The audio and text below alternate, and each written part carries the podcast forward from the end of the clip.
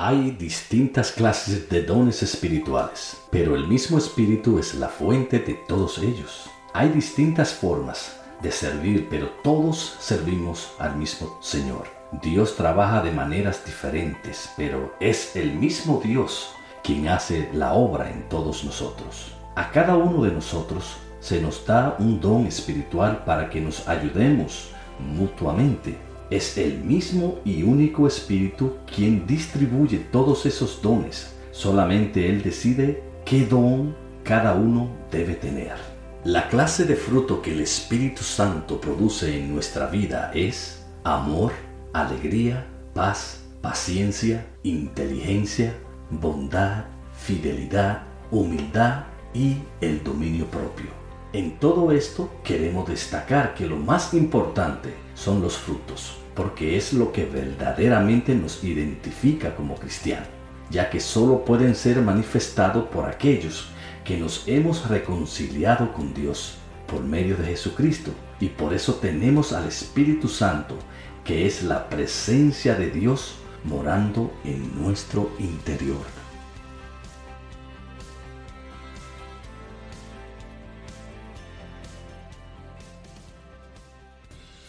¿Qué tal? Este es tu hermano y amigo Julio Chicón en otro segmento más. Cuando Dios toca. ¿Sabía usted que hay nueve frutos del Espíritu?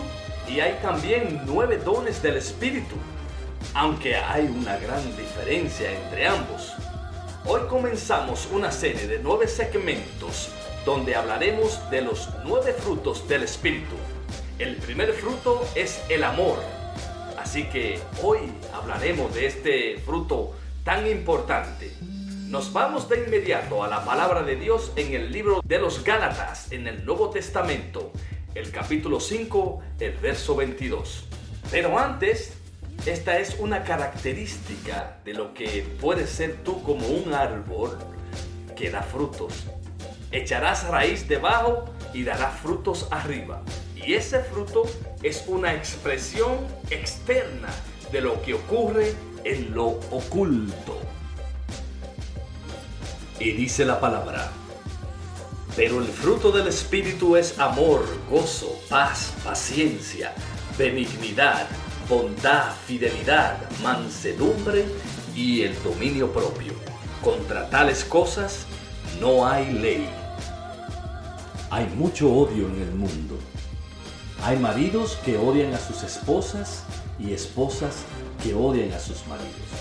Hay padres que odian a sus hijos y viceversa. Hay hermanos y hermanas que se odian. Hay gente incluso que vive en el mismo pueblo, en el mismo barrio, hacia quienes sientes tal vez enemistad. Parecería que el mundo está lleno de odio, pues la guerra y la crueldad estallan por todas partes. ¿Sabe lo que es? Es que el odio resulta ser un problema y es difícil manifestar un espíritu de buena voluntad hacia los otros. Los que somos honrados confesamos que tenemos un problema con la ira y el odio. Nos resulta más fácil ser hostil hacia otros que ser benévolos. De algún modo tenemos que resolver el problema del odio y reemplazar la hostilidad con el amor, pues de otro modo nuestro mundo se nos va a desmoronar. El cristianismo está construido sobre el amor. En el corazón del cristiano está la afirmación que Dios ama a los hombres. El requisito básico para aquellos que responden el amor de Dios es que amen a Dios sobre todas las cosas y que amen a sus semejantes como a ellos mismos. El Señor Jesús redujo las enseñanzas de Moisés y de los profetas cuando le había dado diez mandamientos, los cuales fueron reducidos en dos grandes mandamientos. Estos dos grandes mandamientos son amarás a tu Dios sobre todas las cosas y a tu prójimo como a ti mismo. Te diré que primeramente necesitamos una definición correcta de la palabra amor con el fin de responder cabalmente a las órdenes y a las invitaciones del Salvador, tenemos primero que entender las palabras que él usó. En nuestro idioma se hace abuso y mal uso de la palabra amor. Te voy a dar un ejemplo. En el griego había cuatro palabras distintas que se traducen como amor. La primera es eros. De esta palabra tomamos el vocablo erótico refiriéndose a la reacción sexual del hombre y la mujer. Es el amor en el nivel instintivo y sensual y siempre involucra la atracción y el interés sexual. Y es que esta palabra eros se vinculaba con la pasión desenfrenada y no aparece en el Nuevo Testamento. El amor de esta clase es enteramente egoísta. Ahora puedo entender totalmente por qué este cantante eh, italiano llamado Eros Ramazzotti obtiene ese nombre por lo cual eres reconocido porque él le canta a ese tipo de amor erótico. La segunda palabra que define amor en el griego, ya dijimos la primera que es eros, la segunda es filia. Esta palabra griega describe la forma más elevada del amor humano. Se utiliza para el amor fraternal. Para este tipo de amor se interesaba el cuerpo, alma y espíritu del hombre en una relación calurosa tierna e íntima hacia los otros. No significaba necesariamente un amor permanente, era el amor que resultaba del encanto de la persona amada. La tercera palabra en el griego es estorge, que en inglés se diría storge. Esta palabra se refiere al amor de la familia, el amor del marido hacia la mujer y de la esposa hacia su esposo, el amor de los padres hacia los hijos y de los hijos hacia los padres. La cuarta palabra en el griego que manifiesta el amor es la que a mí me gusta, esta, agape. Y esta palabra agape se utilizó para referirse a la actitud y a las acciones de Dios para con los hombres. El amor agape es el del Calvario. Es un amor que sacrifica y se da a sí mismo. Es un amor hacia los que no tienen atractivo, que son indignos del amor. Es un amor cuyo origen está en el corazón de aquel que ama.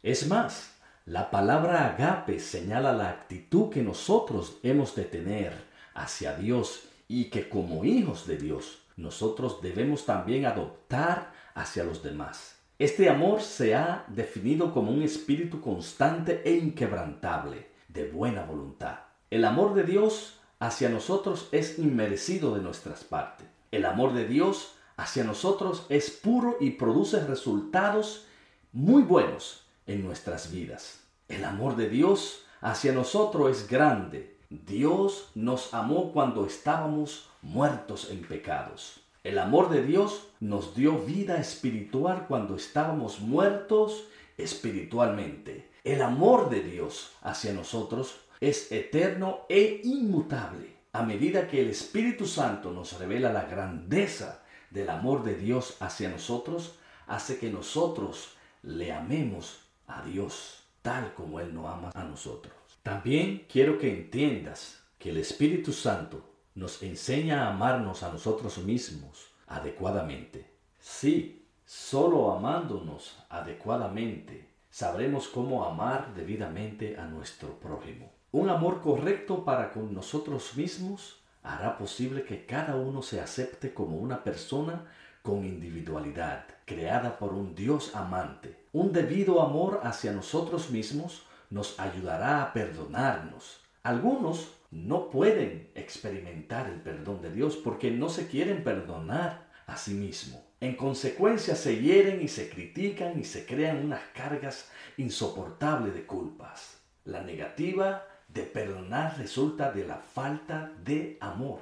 Un debido amor hacia uno mismo nos conducirá a protegernos de actitudes y hábitos que nos destruyen. Aquel que come demasiado no muestra una debida consideración para su propio bienestar físico. También aquel que contamina sus pulmones con nicotina no muestra el respeto para su cuerpo como muestra también aquel que de alguna manera eh, destruye sus facultades mentales por el uso de las drogas o el alcohol. Un debido amor hacia uno mismo nos llevará a dedicarnos a lo mejor y más elevado que conocemos. Un amor adecuado hacia uno mismo nos desafiará a desarrollarnos y a mejorar y a enriquecer nuestras vidas para que seamos más útiles para otros.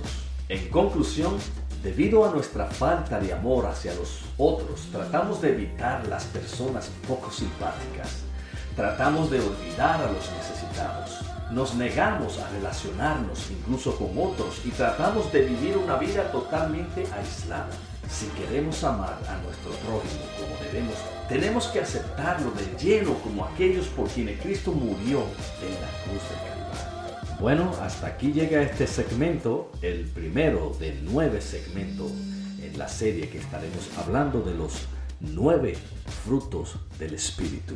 Te voy a dejar con esta frase que dice así, amor agape se basa en acciones y no en sentimientos. Ese es el amor de Dios. Cuando Dios dice ama a tu enemigo y obedeces, está practicando el amor de Dios. Cuando Dios dice perdona al que te ha ofendido y obedeces, está practicando el amor de Dios. El ejercicio de ese amor es la obediencia y la obediencia se revela totalmente en el amor de Dios. Con esto se despide tu hermano y amigo Julio Chicón. Que Dios te bendiga. Hasta el próximo segmento.